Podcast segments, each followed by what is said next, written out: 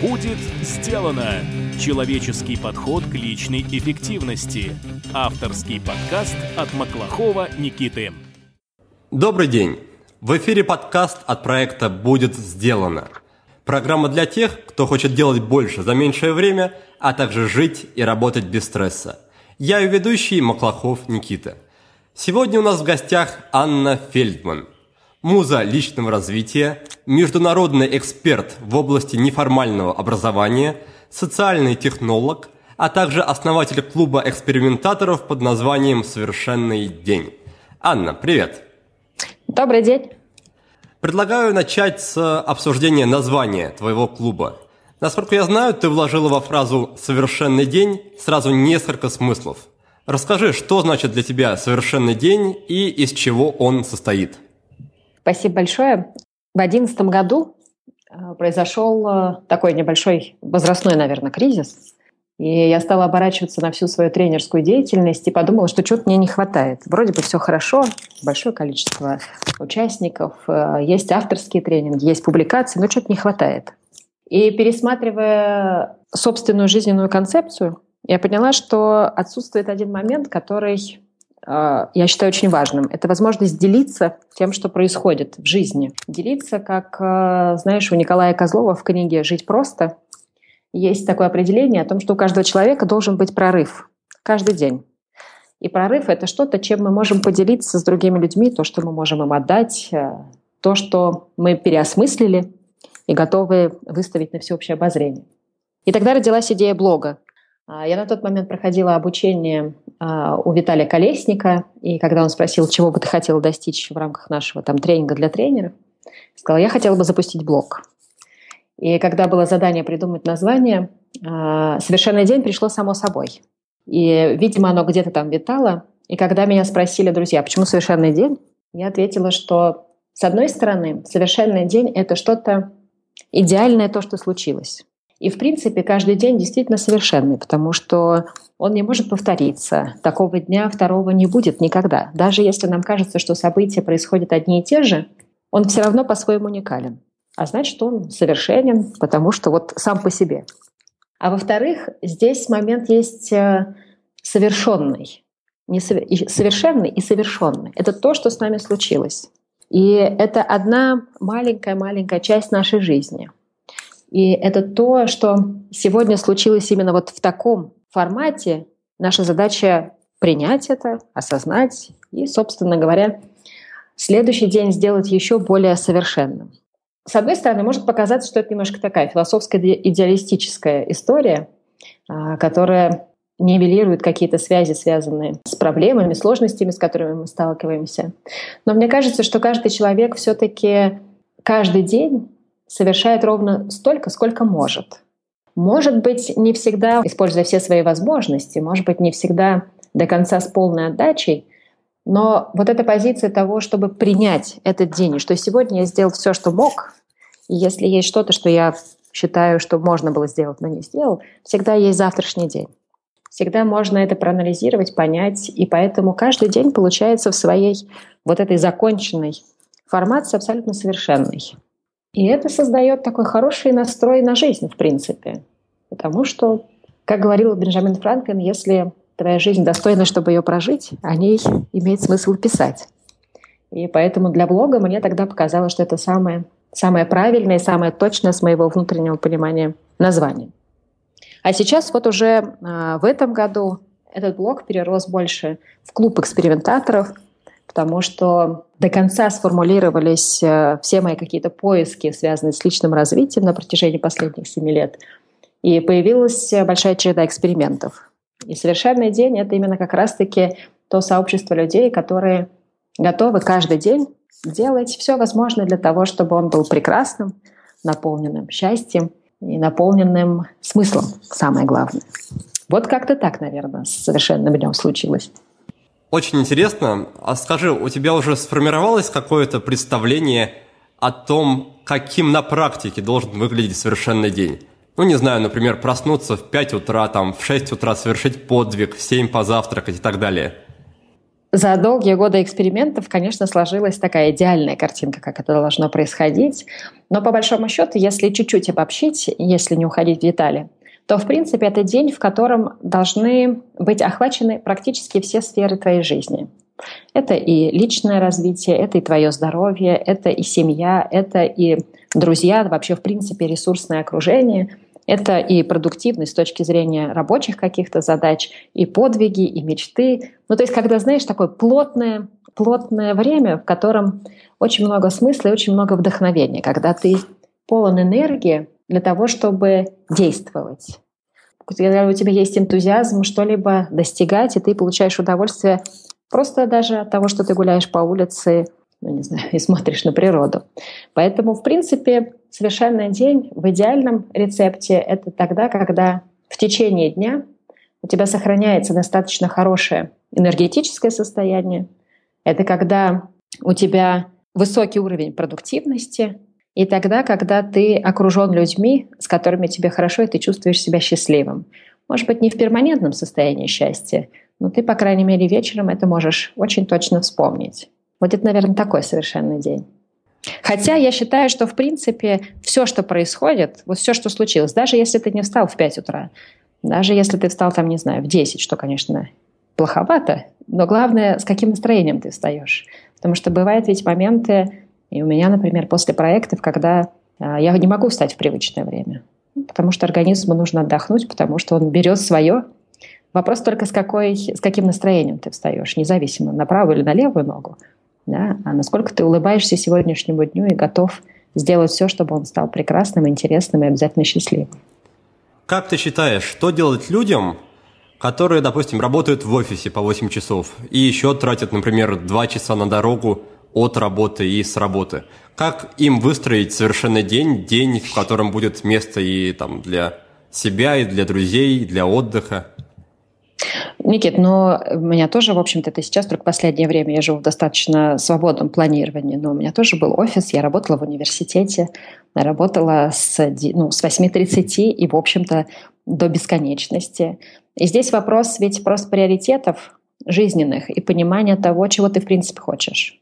Я уверена в том, что можно не уверена, даже на практике знаю, что независимо от того, работаешь ты в офисе, сколько времени тратишь на дорогу, вопрос, как ты используешь это время.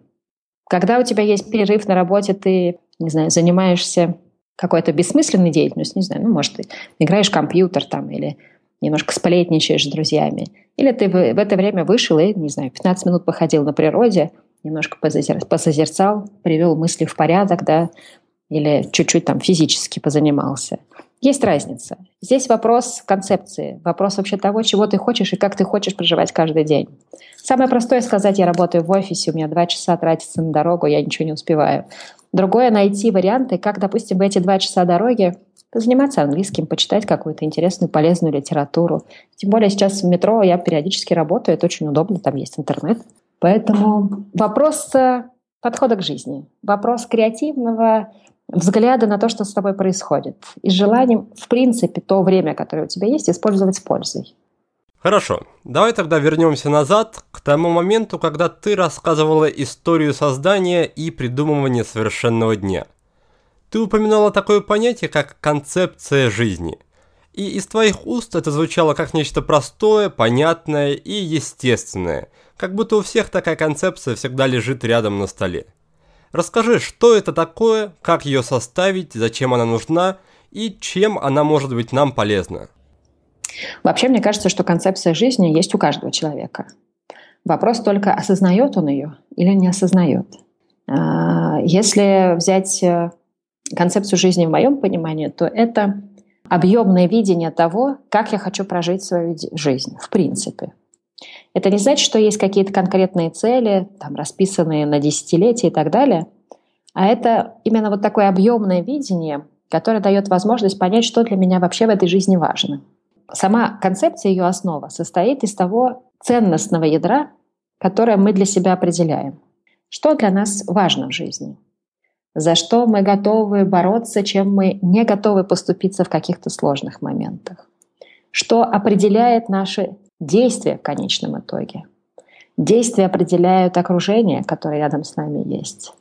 И все это автоматически влияет и на тот внешний круг символов, да, в котором мы живем. Что мы читаем, что мы смотрим. Потому что, в принципе, все это должно подпитывать и давать возможность нашим ценностям, нашей, э, нашим жизненным принципам и установкам развиваться ежедневно.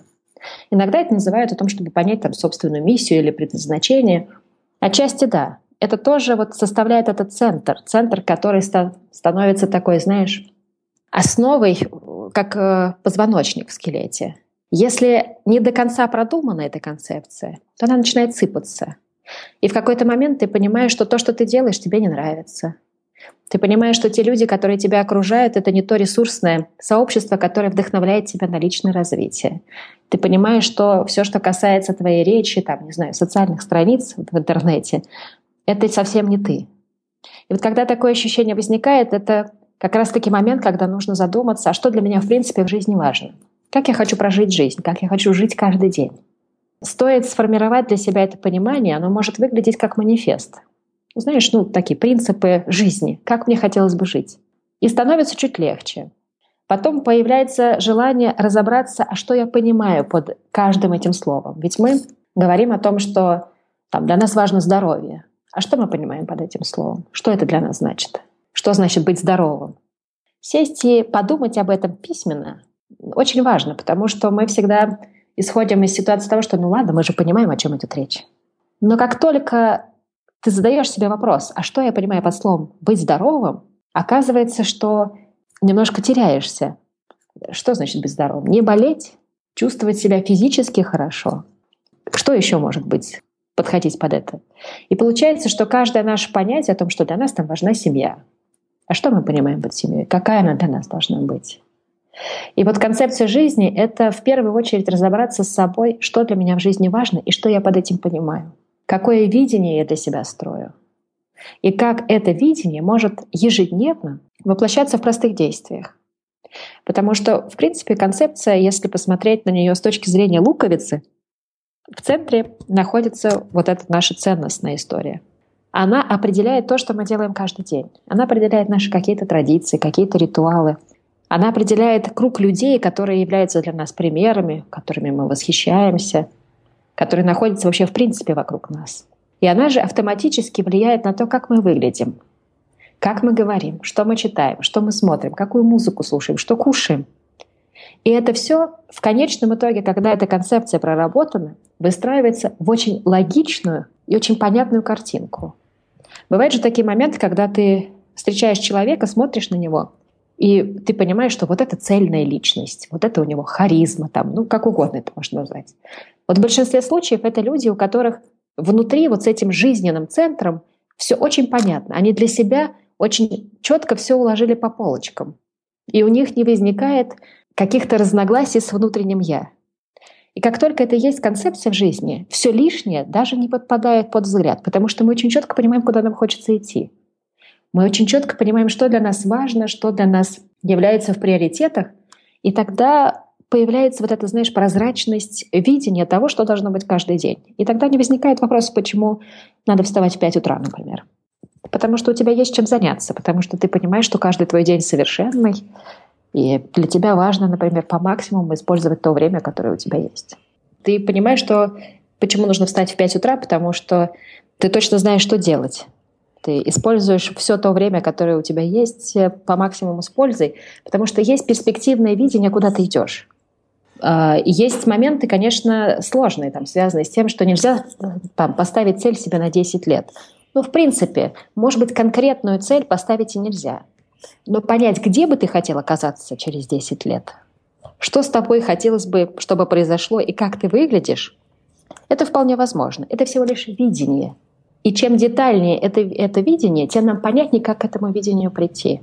И тогда легче и цели какие-то на год поставить, и, может быть, поставить цели даже на чуть подольше.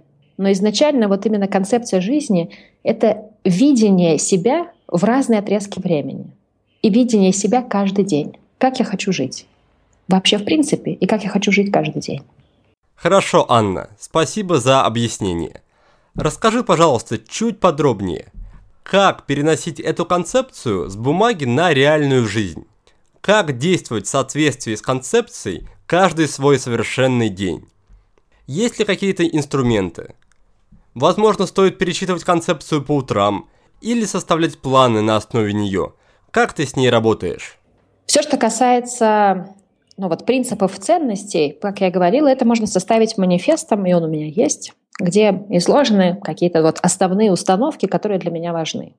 И да, их желательно перечитывать, желательно перечитывать с утреца, может быть, не каждый день, но это та вещь, к которой имеет смысл обращаться для того, чтобы чуть-чуть себе напоминать, куда все-таки я двигаюсь. Второй инструмент, который очень помогает э, в работе, это анализ дня. А, я веду его ежедневно уже 7 лет, и это то, что дает возможность видеть динамику и понимать, насколько то, что я для себя определяю как важное и ценное, трансформируется в разные периоды времени жизни. Но вот если медитация — это такое духовное и, и ментальное какое-то осоз... ну, такая осознанность, то анализ дня — это аналитическая осознанность. Когда ты прямо на бумаге видишь каждый свой день и можешь увидеть причинно-следственные связи, увидеть какие-то заезженные сценарии — это тот материал, который дает возможность тебе корректировать как раз-таки а, свою действенную зону, да? что можно, нужно поменять для того, чтобы быть чуть более эффективным. Если говорить о концепции, то это, конечно, момент, связанный с тем, что управлять собственным временем. Потому что время — это то, как раз-таки, как мы его используем, и то, что нам нужно на эту концепцию. И здесь насколько ты можешь каждый из своих приоритетов включить. В день включить, например, это сложно. Поэтому я, например, планирую 168 часов. Это неделя. И тогда получается, что в принципе ты за неделю успеваешь очень многое. И семьей побыть, и своими делами позаниматься, и личным развитием, и здоровьем.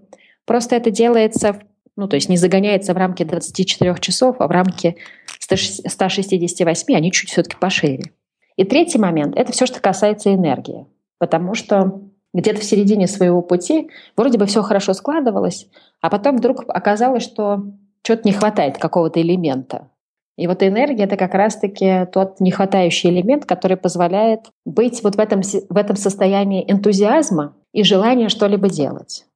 Понятное дело, что она имеет, может быть, немножко синусоидную э, историю, но при этом ты понимаешь, как управлять этой энергией, как ее накапливать, как в каких-то сложных ситуациях очень быстро прийти в рабочее состояние. И это тоже предмет такого исследования.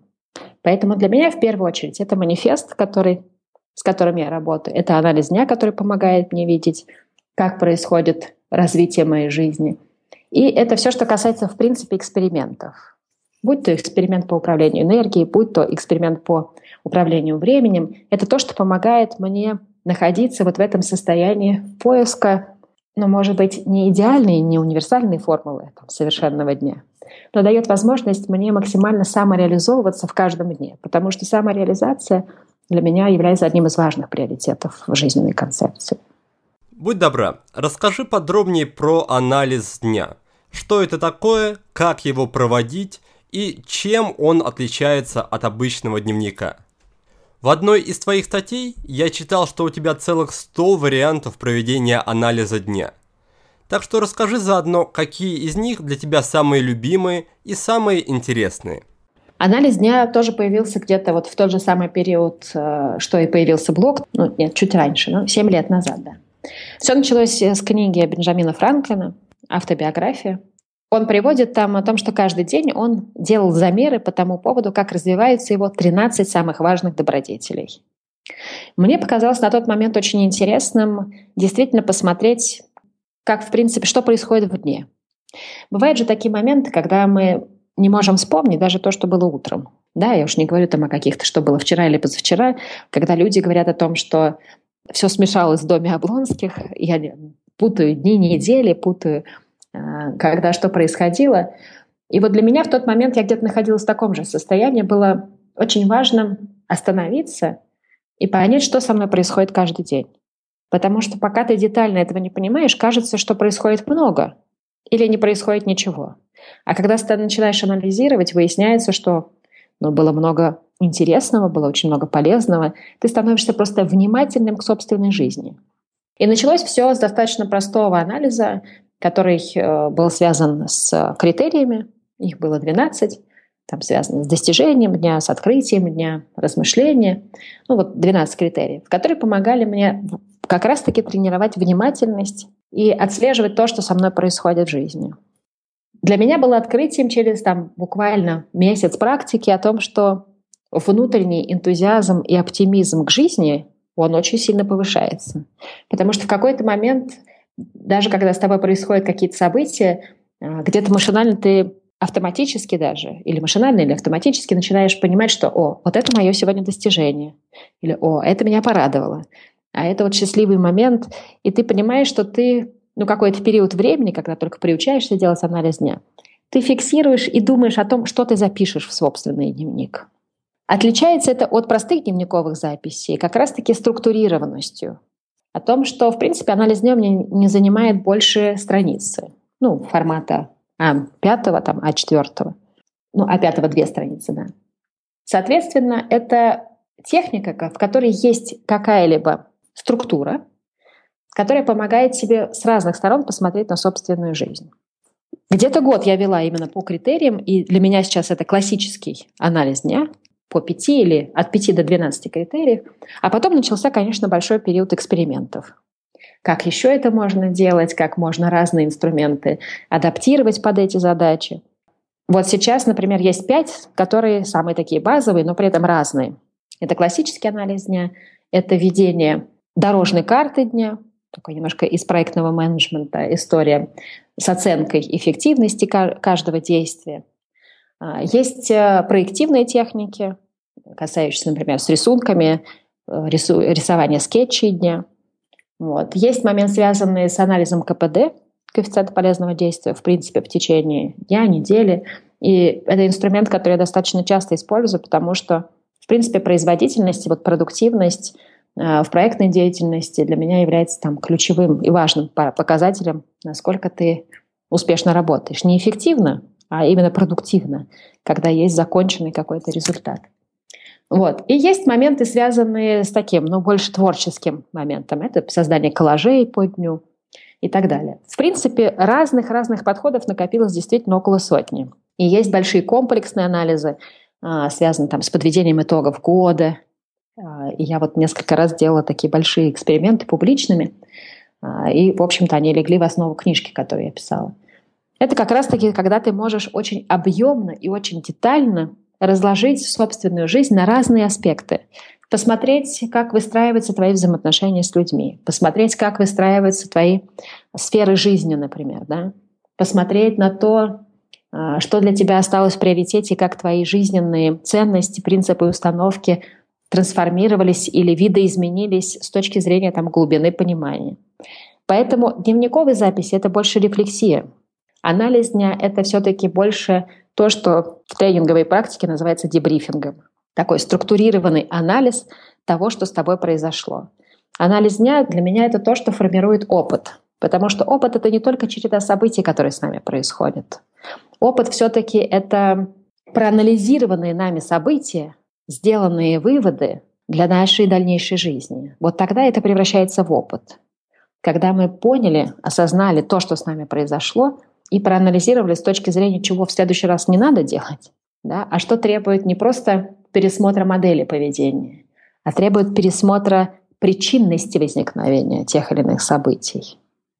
Поэтому анализ — это такая интересная штука, которая помогает быть внимательным, осознанным к собственной жизни и формировать очень точные для каждого человека. Понятное дело, что это инструмент, который нужно подстраивать в любом случае под каждого, но он дает возможность э, осознавать то, что с тобой есть сейчас, воспринимать это как позитивный опыт, ну или вообще в принципе как опыт, потому что опыт не позитивный, не негативный, он нейтральный по, по факту. И понимать, как вот с этой стартовой, теперь уже, да, то есть когда мы подводим итог дня, это как бы финиш дня, но становится стартом для следующего дня. И выстраивать вот эти мостики от дня к дню, получается, это тот инструмент, который является фундаментом для этих мостиков. И чем точнее, чем скрупулезнее мы подходим к этому вопросу, тем каждый день мы можем улучшать собственную жизнь и тем более точно реализовывать собственное видение своей жизни. Может быть, это звучит немножко сложно, но на самом деле я говорю, что все техники достаточно простые. И вот уже там не первую группу с экспериментаторами мы работаем, и он создает, правда, позитивные изменения. Отчасти потому, что, в принципе, когда мы начинаем что-то делать по-новому, мы всегда получаем новые результаты. А с другой стороны, это как раз для тех людей, которые, может быть, э, не готовы долгое время тратить на какую-то рефлексию, да, потому что я, например, для этого использую фрирайтинг, он в этом отношении более точный инструмент. А вот для того, чтобы понять, что у тебя было в течение дня, какие достижения, какие открытия, что было счастливо, вообще увидеть вот эти нюансы, тонкости, это намного интересней. И это проще, это занимает немного времени, от 20 до 30 минут. Иногда есть методы, которые занимают всего 5-10 минут. Для людей, которые живут в достаточно плотном графике и, может быть, не сильно, как я, например, увлечена личным развитием, выделить 30 минут сложно. А 5-10 минут — этого вполне то, что можно найти. Но даже 5-10 минут просто подумать о том, как прошел мой день, записать какие-то для себя выводы, дает очень хорошее подспорье для следующего дня. И появляется чувствование жизни. Как бы это парадоксально ни звучало, аналитический инструмент, но развивает именно чувствование жизни. Что со мной происходит, и появляется вкус. Ты сказала, что в простом классическом варианте анализ дня происходит на основе пяти критериев. Чтобы добавить немного конкретики, перечисли, пожалуйста, что это за критерии. Достижение дня, радость дня, сложность дня, люди дня и благодарности. Вот, в принципе, это пять базовых, с которых можно начинать. Можно потом расширять их, я говорю, что до 12 где-то. Но, в принципе, и этих пяти будет вполне достаточно. Подкасты – это теория. Интересная, полезная, вдохновляющая, но все же теория. Если вы хотите перейти к практике, если вы хотите внедрить наиболее важные принципы личной эффективности в жизнь под моим чутким руководством, приглашаю вас пройти обучение в Академии личной эффективности. 30 дней, индивидуальная работа и неизбежный результат. Ссылку на страницу с подробной информацией ищите в текстовом описании подкаста. Предлагаю плавно перейти к обсуждению жизненных экспериментов. Иногда люди ведут учет своего времени, чтобы понять, куда же оно уходит в течение дня. Иногда они ведут учет финансов. А ты в рамках одного из своих экспериментов решила вести учет мыслей. Расскажи, как проходил этот эксперимент и что ты из него по итогам вынесла. А, это был, правда, забавный очень эксперимент. Он был связан с фокусом дня. Это техника, которая, которую я использую время от времени и которая помогает подразобраться, ну, побыть в фокусе того или иного вопроса или какой-то темы. Мысли — это был как раз-таки фокус одного из дней. Мне было очень интересно, куда они утекают и вообще какого качества они. Я занимаюсь системно, практикую медитацию, и мне захотелось результаты в течение дня записать, зафиксировать в виде какой-то диаграммы. Это для меня был очень полезный эксперимент, потому что выяснилось, что при всем при том, что я думаю, что я очень позитивно мыслю, оказалось, что разные, очень разные мысли, которые роятся в голове, и те, которые являются несколько негативно окрашенными, это те мысли, которые немножко крадут нашу энергию. Так вот, э, сейчас я для себя оставила такой анализ э, мыслей как минимум раз в месяц. Там можно увидеть предвестники каких-то сложностей. Начинается все немножко оттуда.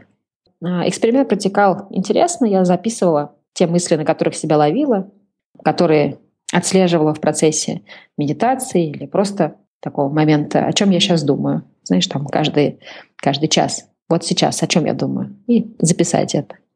И анализ выявил, что при всей позитивности есть и такие грустные немножко для меня тенденции, и те мысли, от которых, ну не то чтобы избавиться, если они возникают, нужно просто понять, почему они возникают. Но они задали очень много векторов э, для таких личных поисков уже в рамках там фрирайтинга, ну и других нарративных практик. Поэтому я ставила его раз в месяц для того, чтобы понимать, что нужно почистить и куда утекают мои мысли. Потому что я искренне уверена, что с нами происходит то, о чем мы думаем. Как э, знаешь, в старой индийской э, притче по поводу белого и черного волка, когда молодой индейец спрашивает у своего дедушки, да, там о том, что каждый день в нас борется черный и белый волк. Он спросил, а кто побеждает? И старец ему ответил, что побеждает тот волк, которого ты кормишь. Так вот, мысли — это то, какую из своих сторон жизни мы кормим. И мне хотелось бы, конечно, чтобы а, большую часть времени это были мысли, связанные с очень позитивными, продуктивными какими-то моментами. Но если возникают негативные мысли или деструктирующие, то это как раз-таки тот звоночек, чтобы сесть, разобраться, а почему они возникают. Потому что работать нужно не с ними, а с причинами, почему они возникают. А причины иногда кроются значительно глубже, и мы не всегда это можем отследить э, ну, просто в течение своего дня или даже, может быть, иногда жизни, понять, почему, в принципе, мы испытываем те или иные чувства, а они порождают у нас те или иные мысли. Поэтому я очень рекомендую хотя бы разочек в день, хотя бы в течение часа подумать о том, о чем думается, куда мысли уходят, какие возникают вообще, в принципе, идеи, потому что это тоже хороший такой а, момент для поиска вдохновения. Но не могу сказать, что он был простым, потому что выводы, которые, как я и говорила, я сделала, затронули и другие пласты моего личного развития, вообще, в принципе, понимания себя. А, и поэтому до сих пор я с этой историей работаю. А какие еще интересные эксперименты ты проводила? Возможно, у тебя есть какой-то персональный топ-3, которым ты бы могла поделиться. И заодно расскажи, пожалуйста, по каким правилам и принципам следует проводить подобные эксперименты? Но экспериментов было за всю жизнь, ну, до данного момента достаточно много, потому что я из тех тренеров, которые любят сначала все концепции проверить на себе, а потом, собственно говоря, об этом рассказывать или делиться с другими людьми. И мне кажется, что это ну, достаточно такой верный, опытный путь, который позволяет тебе чуть глубже понять то, о чем пишут авторы. Вот. У меня был момент, когда я не очень долго, правда, но тем не менее пробовала, например, спать как Леонардо да Винчи по 15 минут в день, в каждый час, 15 минут каждый час. Ну и где-то к середине поняла, что это очень, очень сложная задача, Э, для этого, наверное, нужно быть Леонардо да Винчи, потому что наш организм, мне кажется, ну, по крайней мере, мой, сопротивлялся всеми, э, всеми фибрами, по большому счету. Но такой эксперимент над собой я тоже проводила и поняла, что нет, наверное, с точки зрения сна это не моя история. Был интересный э, эксперимент, связанный как раз-таки с переосмыслением времени. И так родилась вот эта концепция 168 часов, когда я искала ту формулу, которая помогла бы мне выйти вот за эти рамки 24 часов. И на тот момент я э, исследовала очень много книг, разных подходов к тому, как можно, в принципе, работать со временем, как можно на него смотреть, не с точки зрения тайм-менеджмента, да, чтобы мы тоже понимали, а, потому что ну, достаточно долго я жила по системе Дэвида Аллена, искренне этому благодарна, там около полутора-двух лет. Это то, с чем я сейчас не работаю в чистом виде, но это то, что позволило мне научиться очень быстро проводить анализ задач, приоритизацию. Это то, что позволило достаточно структурно подходить в принципе к организации собственных дел. А вот история, связанная со 168 часами, это было тоже изначально как эксперимент посмотреть на то, насколько вообще в принципе это может лечь, насколько это интересно и насколько это зайдет ну, в рамках того, что э, с нами происходит.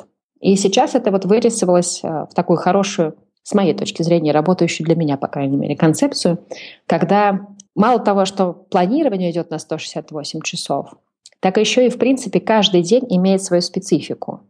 Потому что по исследованиям разным, и научным, и околонаучным, каждый день все равно для нас имеет э, свою окраску. И в какой-то день мы с чем-то справляемся лучше, с какими-то задачами, да, в какой-то день чуть хуже.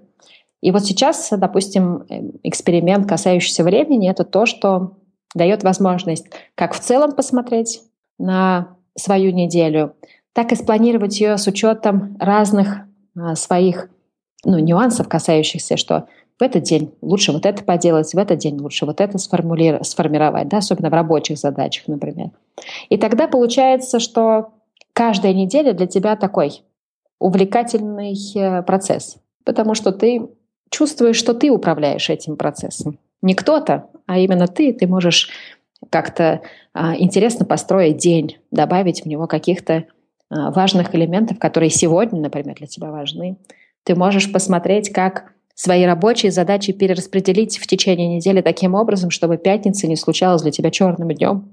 и ты не находился в состоянии аврала. Как, например, сделать неделю, чуть-чуть сдвинуть ее. Мы ходим в офис в понедельник чаще, ну, в большинстве случаев, да. Но, в принципе, неделя начинается с воскресенья. И вот это смещение, например, в свое время для меня сделало понедельник чудесным днем. Потому что он был не первым днем недели, а уже вторым. Да? А воскресенье это был такой подготовительный день к неделе. Это не значит, что я ходила в офис, но это тот день, когда начинаешь планировать, когда смотришь на то, как эту неделю можно прожить. Когда ты настраиваешься уже на такой рабочий лад, по большому счету. И тогда понедельник становится потрясающим днем, на самом деле. Просто потому, что мы снимаем с него ну, вот этот шаблон, вот этот ярлык, который повешен о том, что понедельник день тяжелый, потому что первый день недели и так далее. И вот такие находки, которые проходят, приходят э, в процессе исследования, они, с одной стороны, может быть, э, кажется, ну, да ладно, что там, просто сменить а, там понедельник не первый день, там, а воскресенье первый день. Но в долгосрочной перспективе, когда ты это практикуешь, ты понимаешь, что у тебя даже ментально снимаются зажимы и блоки, просто потому что ты пересматриваешь собственные ярлыки. Ты даешь возможность им находиться не в таком, не каменном состоянии, а ты постоянно их пересматриваешь в конечном итоге. Потом все, что касается экспериментов с энергией, и я очень долго искала разные подходы к медитации, например.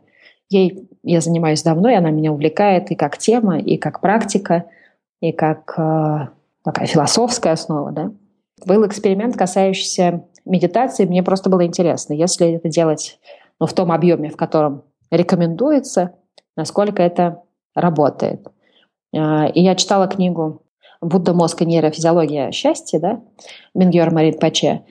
И как раз-таки вот ровно все то, что он говорит, я в течение недели очень ответственно, как отличница, практиковала. Качество ощущений жизни очень сильно меняется. Когда ты, в принципе, находишься там утром и вечером, у тебя есть формальная практика, и в течение дня, вот как он рекомендует, ты находишься э, в ситуации неформальной практики. И для меня это был такой вот из последних очень мощный эксперимент на переосмысление, в принципе, подходов и к практике медитации, к тому результату, который она, в принципе, дает именно вот в ощущениях жизни. Но это вот это из последнего такого, из последних тут полугодичных экспериментов. А так, я искренне считаю, что любая книга — это источник для эксперимента. Особенно если эта книга связана с личной эффективностью, то мне всегда несколько грустно, когда люди просто их читают, делают закладки и ставят на полку. Мне кажется, такие книги написаны для того, чтобы их пробовать. И вот если ты проживаешь книгу, не просто читаешь ее, проживаешь, то даже если ты не используешь потом эти, эти инструменты, которые там описаны, то за этот период времени, пока ты пробовал, качество жизни твоей поменялось. И ты какие-то вещи на какие-то вещи уже смотришь совсем по-другому. Поэтому я не могу выделить каких-то три самых крутых, но вот со временем и с медитацией для меня это те вещи, которые позволили совсем по-другому посмотреть на какие-то свои жизненные принципы, на свой взгляд по поводу качества жизни. А так, ну, есть, конечно, стодневки, да, которые тоже являются большим экспериментом и каждый раз разные. Но, в принципе, можно взять любую книгу по личной эффективности, и вот тебе, пожалуйста, эксперимент, и он будет увлекательным, если ты отдашься автору и увидишь в нем проводника на какой-то период времени. Очень интересно. И позволю себе добавить на тему экспериментов со сном. Один из моих любимых авторов по саморазвитию, Стив Павлина, в свое время тоже ставил длительный эксперимент по полифазному сну, но он действовал немножко по другому принципу. Он спал по полчаса каждые 4 часа. И не знаю, как ему это удалось, но в итоге он смог так закрепить режим и прожил в таком ритме целых два месяца – вот. И основной, основной аргумент, почему он потом вернулся на повседневный, на обычный распорядок, это был социальный дискомфорт, потому что ему приходилось спать тогда, когда все бодрствуют, и бодрствовать тогда, когда все спят. Это было не очень удобно, но в плане вот опыта это было интересно и, наверное, ему, и мне ознакомиться. Ну, вот я попробовала, говорю, что на себе пожить как Леонардо да Винчи, и я соглашусь здесь с Павлиной, я читала э, результаты его эксперимента тоже. И абсолютно с ним согласна, потому что ну, здесь вопрос, что ты все равно живешь в сообществе людей. Если какие-то простые действия вызывают у них там, ну, не знаю, когда твое все окружение не бегает, а ты начинаешь бегать, то первое время все равно тебя спрашивают, да ладно, зачем ты это делаешь и так далее. А когда это связано вообще в принципе с режимом дня, это ну, еще сложнее воспринимается. Мои эксперименты со временем привели сейчас к тому, что со сном, по крайней мере, к тому, что я нашла для себя самое оптимальное время, которое дает возможность мне и восстановиться, и, с другой стороны, очень хорошо себя чувствовать. Это когда я сплю с 10 до 3. С 10 вечера до 3 утра. Я после восстанавливаюсь, например, после проектов, просто приводя себя в этот режим. Иммунитет, организм, ну, искреннее ощущение через неделю, что он обновился. И когда меня спрашивают, а что ты делаешь в 3 часа? Ну, когда встаешь. На самом деле куча дел, которые можно поделать. Это время хорошо там, для каких-то духовных практик, для медитации, для чтения, для неспешной практики йоги, например и так далее. Поэтому, когда у тебя появляется вот такой бонус во времени, ну, сна, я имею в виду, это, конечно, очень круто. Но сон — это пока для меня, вот я нашла ту формулу, но при этом я не оставляю мысли, что можно еще с чем-нибудь поэкспериментировать. Сон, мне кажется, это такая хорошая, благодатная почва для экспериментов. То есть ты сейчас спишь по 5 часов в день всего лишь? Почему? Это не 5 часов получается. С 10 до 3 это Час, три. А, да, пять часов, да, прости. Ну, да, в общем-то, где-то в 3, в 3.30 я встаю, и мне очень хорошо. Но вопрос в том, чтобы... Вопрос ведь не сколько мы спим. И это тоже исследованиями доказано. Вопрос, когда мы спим. Вот период с 10 до 2 часов – то время, в которое нам нужно спать, потому что большая часть регенерационных процессов происходит именно в это время в организме. И если ты постоянно не спишь в это время, то организм на 100% не может заниматься вопросами восстановления. Поэтому в этом отношении я пока стою на позиции, что важно именно когда ты спишь, а не сколько ты спишь. Но люди, всем людям по-разному нужно. То есть можно ложиться в 10 и вставать в 5 часов. И чаще всего в какой-то период времени так у меня и происходит. Там нужно там больше, чем 7 часов нужно поспать. Но в принципе и 5 часов мне вполне достаточно для того, чтобы чувствовать себя очень хорошо. Единственный нюанс, который появляется, где-то в обед хочется прикорнуть на полчаса. Мне кажется, сиеста – это чудесная, допустим, история, которой, к сожалению, нет у нас в России, но которая есть в других, там, средиземноморских, морских вообще, в принципе, странах. Но это вот единственный нюанс по сну, который возникает. В обед хочется немножко поспать. Вот это да. Я искренне удивлен, что такие люди существуют. А расскажи тогда, есть момент, который меня самого искренне волнует. Вот для меня самая большая проблема в графике сна – это те моменты, когда он нарушается да, по какой-то причине, допустим, из-за переезда, или я просто переработал, и все идет прахом. То есть весь мой там устоявшийся график сна сразу слетает, я начинаю ложиться поздно, вставать тоже поздно. Как, например, ты после своих рабочих проектов, э, как у тебя получается вернуться в стандартный вот этот график с 10 до 3? Какие есть правила, не знаю, привычки, инструменты? Угу. Ну смотри, за долгие годы экспериментов, конечно, сложился свой ритуал отхода ко сну. И это, это важно на самом деле. За два часа до сна должно, все, что должно происходить, должно способствовать такому торможению, ну, успокоению. И здесь э, вопрос ну, такой жесткости соблюдения правил. Не нервничать, не выяснять отношения в этот период времени.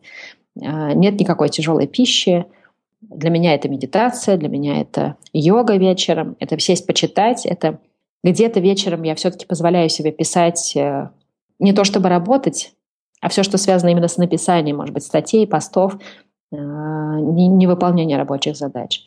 У меня был момент, когда я поняла, что я работаю до самой ночи, и я перестала, э, когда работала в университете, перестала брать домой компьютер. То есть я уходила из кабинета и оставляла компьютер там. Меня хватило на две, на две недели, но это было потрясающее для меня открытие о том, что, оказывается, в принципе, если просто не взять компьютер, то есть время на все. На друзей, на погулять, на семью, на все что угодно. Просто потому, что ты не работаешь в этот момент. При этом задачи нисколько не страдали. Ну, потому что ты какие-то вещи можешь сделать с утра, например, чуть пораньше, придя на работу. Чтобы восстановиться, я просто достаточно жестко начинаю соблюдать этот режим. И вот сейчас я делаю публичный эксперимент как раз-таки по возвращению своего режима когда нужно добавить прогулку, нужно просто дать себе установку о том, что я ложусь спать в 10 часов, и до этого начинать там, процесс подготовки к этому сну. И, в принципе, за неделю все восстанавливается. И для меня в проектах, например, самое сложное – это ложиться спать поздно, потому что когда ты привыкаешь спать в 10, то после 8 часов ты становишься немножечко непродуктивен с точки зрения работы. Когда там идут долгие, например, обсуждения в тренингах, особенно когда мы работаем в команде, то я понимаю, что для меня стоит очень больших усилий концентрироваться. Потому что вообще в это время я обычно сплю. И организм, он, ну, хочешь не хочешь, все равно начинает немножко истощаться в этом отношении, потому что ты насилуешь его.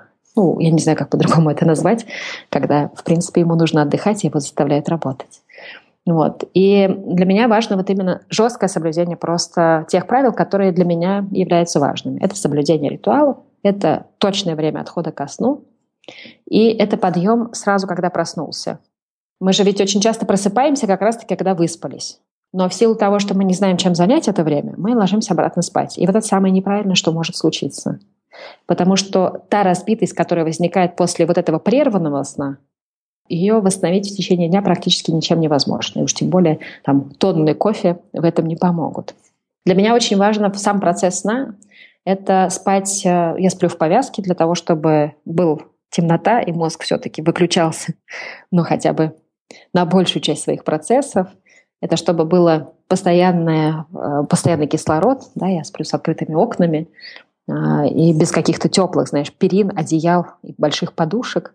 Ну вот э, в этом отношении мне очень близок, наверное, японская постель. Я все мечтаю себе именно ее, потому что, я не знаю, если пробовал ты спать на земле в палатке или просто на йоговском коврике, почему в шавасане очень многие засыпают? Потому что это на самом деле самое удобное место – потому что ровно, ничего тебя не отвлекает, и тело максимально расслабляется. И ты пребываешь в очень хорошем сне. Поэтому вот именно э, подготовка ко сну и соблюдение качества сна дает возможность э, достаточно быстро вернуться в этот режим, который является продуктивным, эффективным, любимым режимом в жизни. Но это дается не просто, конечно. Все равно есть всегда соблазн чуть-чуть увильнуть чуть-чуть поднарушить правила, какие-то допущения. Но меня, знаешь, какие моменты, что я вспоминаю в эти моменты? О том, что нарушение сна, в принципе, снижает наши волевые качества. Плохой сон влияет на наше настроение, на наш взгляд на жизнь. И если это происходит постоянно, то через какое-то время мы понимаем, что нас вообще в принципе все не устраивает, то, что происходит вокруг. Мы становимся больше пессимистами, нежели оптимистами. И у нас меньше сил на то, чтобы достигать что-то. И вот этот момент меня всегда очень хорошо вытрезвляет. Сниж... том, что сон влияет на волевые качества. Чем дольше ты спишь, тем меньше ты можешь сделать. Поэтому утро, например, считается временем победителей. В принципе, я не могу поспорить с этим. Большая часть жизни описаний великих людей рассказывает именно о том, что вставали они достаточно рано.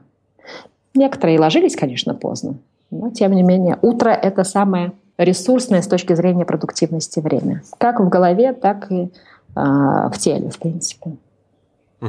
Мне очень нравится, как описано влияние недостатка сна на силу воли как раз в одноименной книге Келли МакГонигал – вот угу. проводились исследования, и выяснилось, что, выяснилось, что недостаток сна, он похож по эффекту, который оказывает на мозг, на алкоголь. Да, То есть да. примерно те же последствия. В конечном итоге проблемы со сном вызывают депрессию. Но, в принципе, стоит настроить сон, высыпаться, вот с точки зрения качества сна. Многие проблемы уходят сами по себе. Просто потому, что не все то, что мы считаем проблемами, на самом деле в жизни есть. Ведь очень многие вещи мы просто додумываем, надумываем, и все зависит от того, как мы смотрим на те или иные события. И когда ты просыпаешься в бодром настроении, то, в принципе, взгляд твой на все то, что с тобой происходит в жизни, более позитивный, нежели если ты встал разбитый, э, с присказкой «я встал сегодня не с той ноги» и, в общем-то, позволяю себе быть достаточно сложным человеком, да, там, ворчать и так далее. Поэтому в этом отношении, конечно, Э, сон для многих э, вещей может быть хорошим, э, хорошим лекарством. Несмотря на то, что время нашего выпуска подходит постепенно к концу, хотел с тобой обсудить еще одну тему.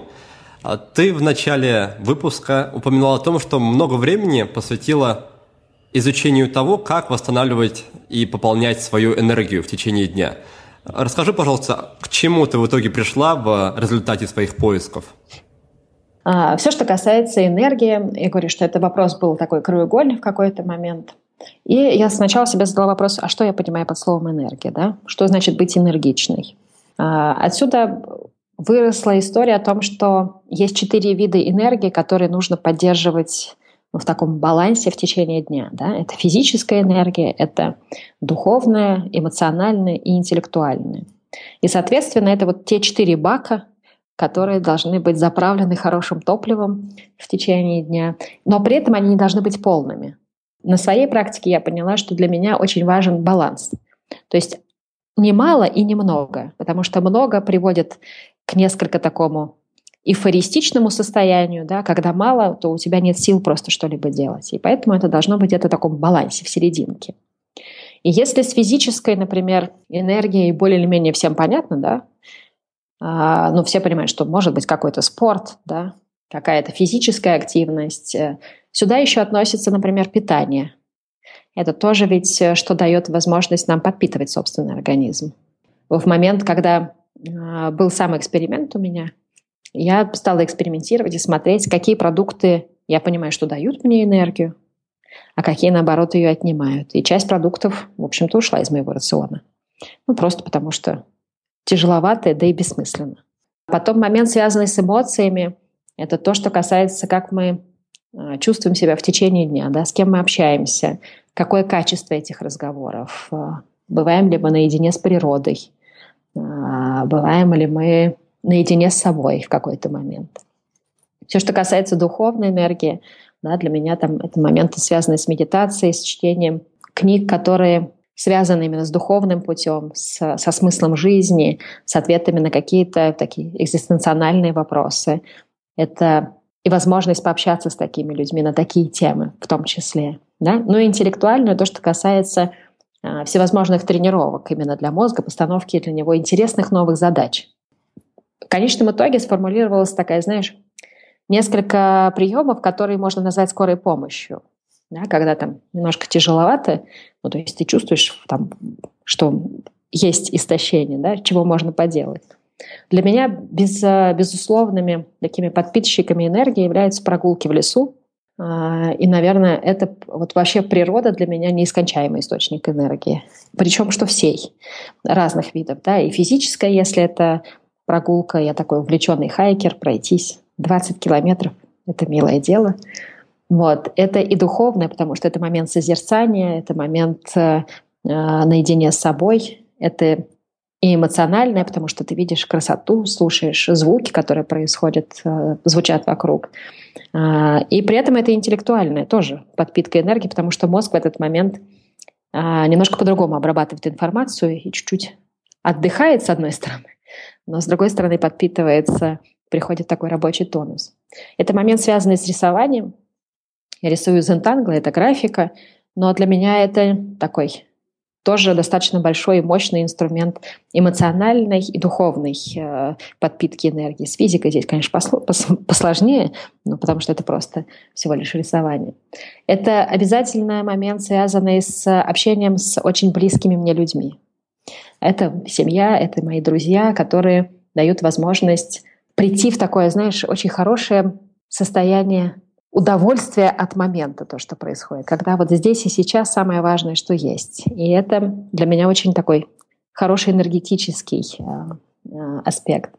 Это моменты, связанные с походами куда-нибудь э, наедине с собой на свидание – будь то какая-то выставка или это, может быть, просто кафе, но это вот прям свидание с собой. А, у Джулии Кэмерон, если читал, у нее в «Пути художника» есть это как один из инструментов, и мне он очень близок, и я его с удовольствием использую каждую неделю хотя бы раз, ну, хожу на свидание с собой, готовлюсь. И это тоже такая очень энергетическая, мощная подпитка. Но всего их девять, в разной степени они такая вот скорая помощь из девяти инструментов, которые помогают достаточно быстро восстановиться. Это и йога, и медитация, э, момент, связанный с чтением. Вот я нашла для себя эти моменты. И, в принципе, у каждого человека есть какие-то, какая-то своя скорая помощь, которая точно знает, что вот это поможет. Вот здесь и сейчас очень быстро восстановиться. Абсолютным фаворитом, конечно, для меня являются прогулки в лесу где-нибудь. А, особенно после тренингов, а, потому что я работаю с большим количеством людей чаще всего. Для меня это очень важный аспект. То есть выйти просто хотя бы там минут 10-15, погулять, походить, послушать шум деревьев. И, в принципе, я достаточно быстро восстанавливаюсь. Ну и сон тоже относится к одному из девяти э, скоропомощных инструментов, который тоже помогает нормализовать свое энергетическое состояние и пребывать ну, в хорошем таком рабочем моменте. Спасибо, что поделилась. И как не прискорбно, но наш подкаст постепенно подходит к концу. И напоследок хочу задать тебе сразу три вопроса. Это наша постоянная рубрика. И в рамках этой рубрики я узнаю у гостей лучшую книгу, лучший сервис и лучшую привычку из сферы личной эффективности. Анна, пожалуйста, поделись со мной и со слушателями подкаста. Итак, во-первых, книгой, которая так или иначе связана с личной эффективностью и которая произвела на тебя большое впечатление. Возможно, это будет одна из тех, что ты уже сегодня упоминала, например, автобиография Бенджамина Франклина или книга я не совсем запомнил автора названия про Будду и медитацию, или, может быть, что-то другое. Угу. Ну, с книгами здесь, конечно, все сложнее, потому что читаю я много, и, в принципе, я очень давно перестала рассматривать книги, знаешь, с точки зрения качества их написания, а рассматриваю только с точки зрения, насколько она полезна а, там, для личного развития. Но, наверное, ко всем а, вышесказанным я бы добавила книгу «Тысячеликий герой» а, Джозефа Кэмпбелла. И для меня это такое, знаешь, очень глубокое исследование, в принципе, нашей природы. Природы и нашей концепции жизни. Вот э, «Тысячеликий герой» — это та книга, которую я перечитываю, и каждый раз нахожу в ней э, новые ответы на свои вопросы. Она, может быть, не совсем простым языком написана, все-таки это больше такое антропологическое исследование, но при этом это такой бесконечный источник э, ответов на вопросы. Есть еще одна книга, которую я тоже перечитываю. Даже не могу сказать, что перечитываю, а читаю каждый раз вот как новую, очень долго. Это книга матери Терезы «Будь моим светом». Она, в принципе, собой представляет э, глубокую мудрость э, жизни, при том, что достаточно сложной жизни, которую жила героиня. Вот, наверное, две книги, которые можно было бы выделить как те, которые имеет смысл хотя бы раз в жизни прочитать. Хорошо, у нас, значит, получилось две книги. Это Джозеф Кэмпбелл «Тысячеликий герой» и книга матери Терезы «Будь моим светом». Да, да. Хорошо, дальше у нас идет сервис, то есть любой сайт, сервис, приложение, программа, которая так или иначе помогает тебе в жизни. Как бы это ни банально звучало, это Инстаграм. Когда он только появился, а, я как раз а, изучала вопрос, связанный с лайфлогингом, да, когда ведешь э, ну, такой визуальный хронометраж жизни. И сейчас, э, например, мой Инстаграм для меня лично это лайфлог, это дополнение к анализу дня, который э, позволяет мне в картинках отслеживать какие-то моменты. Если, ну, если вообще в принципе. А так по инструментам, по приложениям. Я давно очень пользуюсь приложением, которое называется Informant. Я для себя в нем нашла скопление всех инструментов, которые нужны мне для планирования. То есть это ежедневник, электронный ежедневник, э, в котором можно вести и календарь, и, и задачи вести, и выбрать систему, в которой ты хочешь это вести. Хочешь э, франклиновскую, хочешь э, Кови, хочешь GTD, собственно говоря.